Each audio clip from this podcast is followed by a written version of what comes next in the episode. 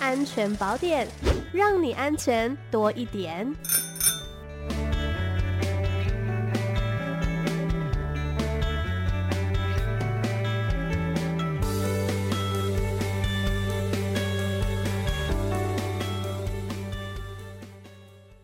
十一点四十五分，来到今天的安全宝典单元。先提醒一下目前的道路状况，在国道一号的北上彰化系统转国三这边伸缩缝很大哦。有听众朋友说呢，大车通过的时候都会很大声，还会震动哈，请你小心。还有国道三号南下一六七公里，大甲到中港系统的中线车道轮胎皮掉落。国道一号北上三六五点二九如交流道的外侧第三线车道。有铁片跟铁架掉落，都请你多加小心。好，我们今天的安全宝典单元邀请到的是桃园市政府警察局刑事警察大队预防组侦查员林瑜婷侦查员，你好。你好，Amy，你好，各位听众朋友，大家好，我是桃园市政府刑事警察大队的侦查员林怡婷。那今天呢，很荣幸啊，就是应警广的邀请来讲述有关人身安全防范的议题。那我们都知道说，人身安全防范很重要啊，嗯，那跟民众有就是最直接的关联。那希望呢，我可以就今天的访谈，让更多民众知道如何保护自己的人身安全，然后避免不自觉的让自己置身于危险的环境哦。没有错，真的人身安全呢，跟大家的日常生活是息息相关的。如果说呢，在每天的生活当中稍不注意，都有可能会产生危害人身安全的情况哦。那想要请问一下雨婷，针对人身安全方面，我们应该要怎么样子来做自我保护？那有哪一些情况是有可能危害到我们自己的人身安全的呢？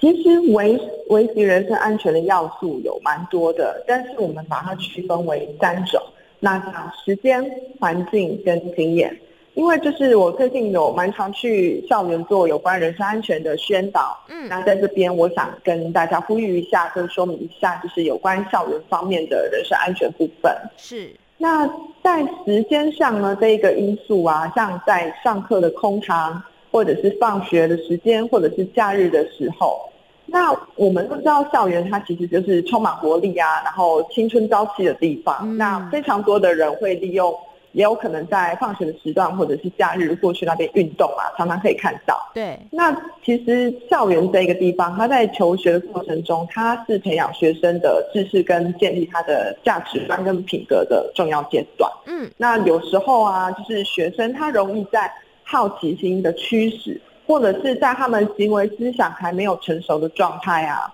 学生跟学生之间难免就是嗯会发生冲突，或者是争执，或者甚至我们最近就是比较常听到的有一些校园的霸凌或者是骚扰的事件发生。是，那所以要在这边要跟大家说，就是时间点，譬如说上课空堂、放学、假日的时候，那如果已经有上述啊，可能小朋友。或者是在家的时候有提及到有上述的状况发生，那要避免呢自己本身在校园的时候，在上述的时间点落单，或者是呢他有接受到霸凌者或者做自己人身安全已经有威胁的对象，在这个时间点去进行谈判或者是赴约去谈判，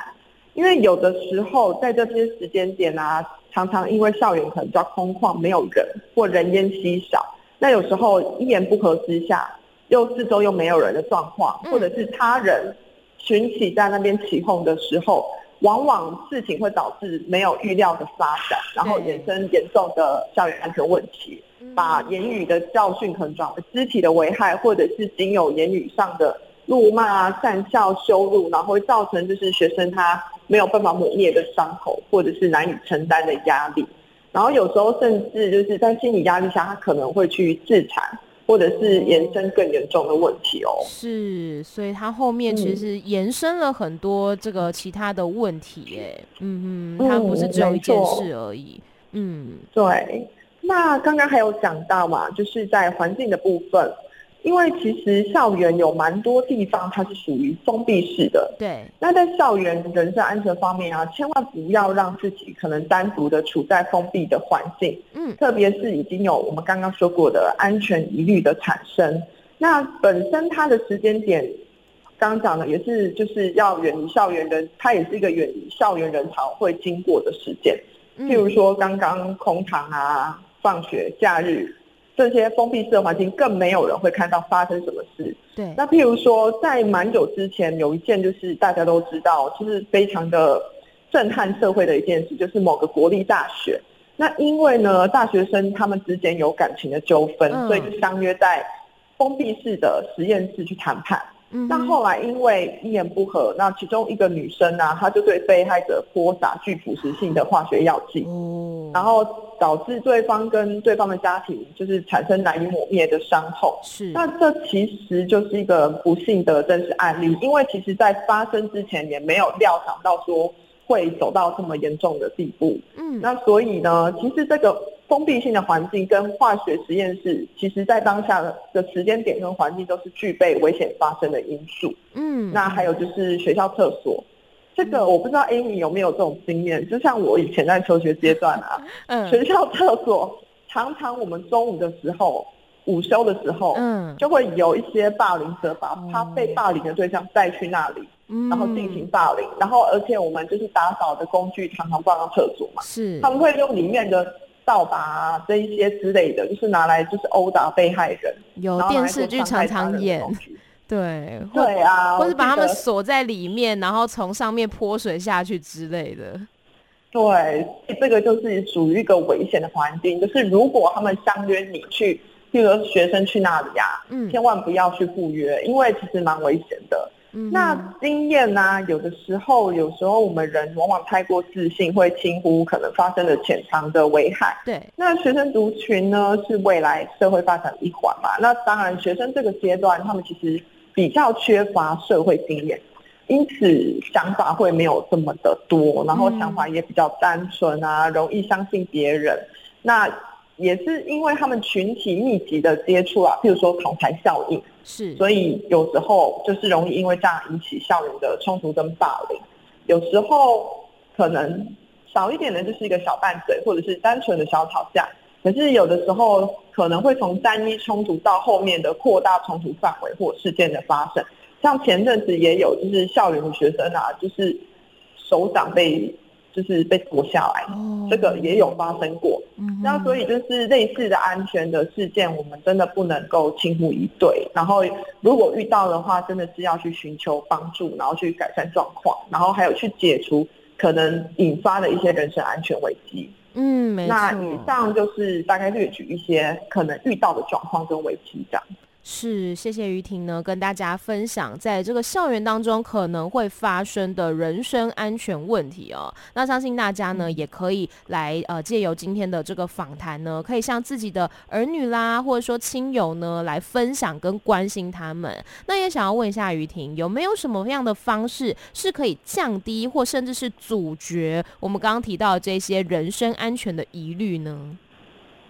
呃，其实就是像刚刚说的，我们要避免在不当的时间跟不当的场所去进行赴约或者是谈判。嗯，因为有时候就是往往嘛，容易起的口角或纷争之后，会导致没有预料到的冲突，或提高事情发展的严重性。那像刚刚有讲到的，像校园实力啊，扩大为肢体冲突、群体霸凌，譬如说新闻看到的，就是。群体，因为大家纷纷的，就是可能在一起，那些霸凌者他在一起的时候，那他们会气焰会升高。嗯，那原本他们没没有计划到要做的事情，可能在群体的起哄之下，就会导致事情严重的发展。而且，往往因为那个时候现场没有其他的民众，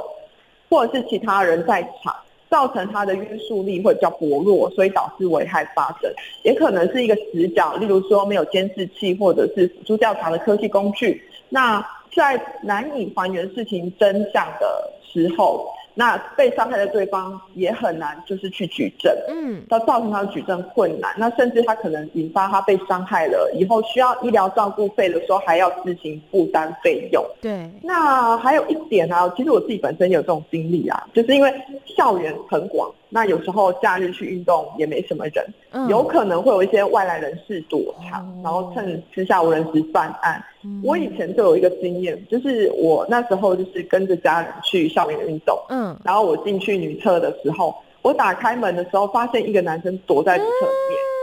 可是那个时候，对我吓到，因为那时候我是国中生，嗯、我就看着他，他就看着我。哦、然后那个时候刚刚好，他手伸出来可能要拉我的时候，嗯、刚好有一个女生进来，然后我们三个就互看。